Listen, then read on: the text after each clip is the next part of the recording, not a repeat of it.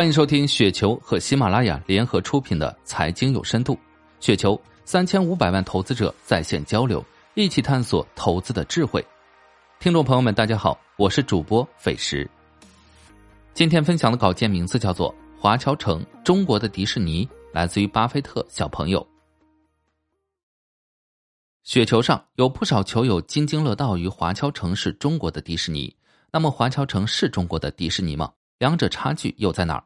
本文将从发展史与商业逻辑的角度去分析它们的差距和相同之处。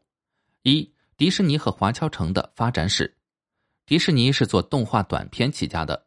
一九二零年代那个时候，动画和有声电影都不流行。然而，在这样的背景下，迪士尼坚持做卡通，并且创造出威力号汽船，世界上第一部有声动画，陆陆续续创造出一个世纪后仍让大家耳熟能详的动画角色。如米奇、白雪公主、小飞象和匹诺曹，这些卡通角色深入人心之后，迪士尼开始卖周边和授权 IP。后来，迪士尼发现市面上的游乐园都不怎么好玩，索性自己打造了以主题乐园、酒店及餐饮为一体的沉浸式乐园，世界上第一个把虚拟世界呈现在现实世界中的乐园。之后就是乐园的全球扩张，东京、巴黎、香港、上海。二零零六年到二零一九年。迪士尼先后收购了手握不少优质 IP 的公司：皮克斯、玩具总动员、漫威、蜘蛛侠、美国队长、卢卡斯、星球大战、蓝天、冰河世纪和二十一世纪福克斯部分资产、神奇四侠、X 战警。这一顿超能力操作，让不少人调侃迪士尼已经江郎才尽、创意破产。华侨城的蓝图很明确，上来就是房地产加主题乐园。八七年在深圳开发了东方花园。当时被誉为深圳最好的别墅区，然后八九年打造了中国第一座微缩井型主题的文化公园，先后有锦绣中华、中国民俗文化村和世界之窗。九七年上市之后，华侨城开始进军酒店行业，并对乐园进行了第一次迭代，便有了互动游乐型主题公园欢乐谷的诞生。二零零二年开始，华侨城开始向全国扩张，先后斥巨资开发了北京华侨城和上海东部华侨城。这种旅游地产模式从此一发不可收拾，进驻多个一二线城市。全沿着这种模式，华侨城近几年主打拳头产品，欢乐海岸更让人眼前一亮。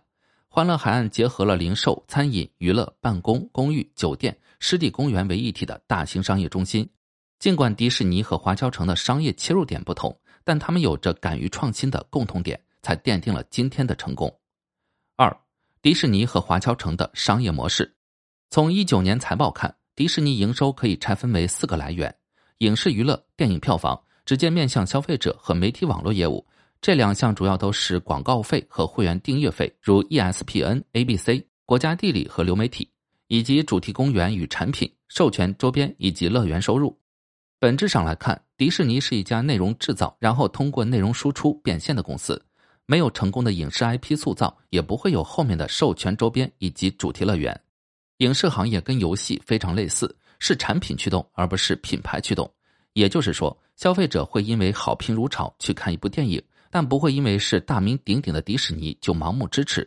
迪士尼深知在这场 IP 比赛中不能掉队，没有打造出新的 IP，但钱多呀，那就收购能做出优秀 IP 的工作室，为迪士尼源源不断创作 IP 并收获观众。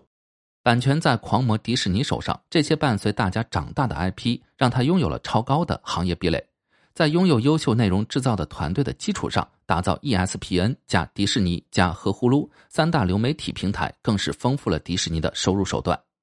华侨城的收入来源就比较简单明了，通过低成本融资、低成本拿地，开发房地产和主题公园。六倍 PE，不了解的还以为华侨城是纯粹的地产公司。但实际旅游业务营收占比很高，一九年就占了一半的收入，百分之五十点四二。房地产卖一次就没有，后续就剩物业管理收入。但是主题公园可以持续迭代经营。华侨城这种地产加文旅产生的协同效应，比传统地产更可持续发展。从世界之窗到欢乐谷、特色小镇，再到欢乐海岸，华侨城的旅游产品越来越多元，越来越成熟。三，就主题公园而言，华侨城更值得投资。尽管说底层商业逻辑不同，但华侨城和迪士尼有一点相同，他们都运营主题公园。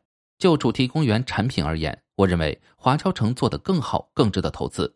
迪士尼乐园这种模式缺点很明显，依赖 IP 且目标群体局限于愿意为 IP 买单的人，大多数人这辈子都不会去很多次迪士尼。大部分人去迪士尼的次数一个手能数完。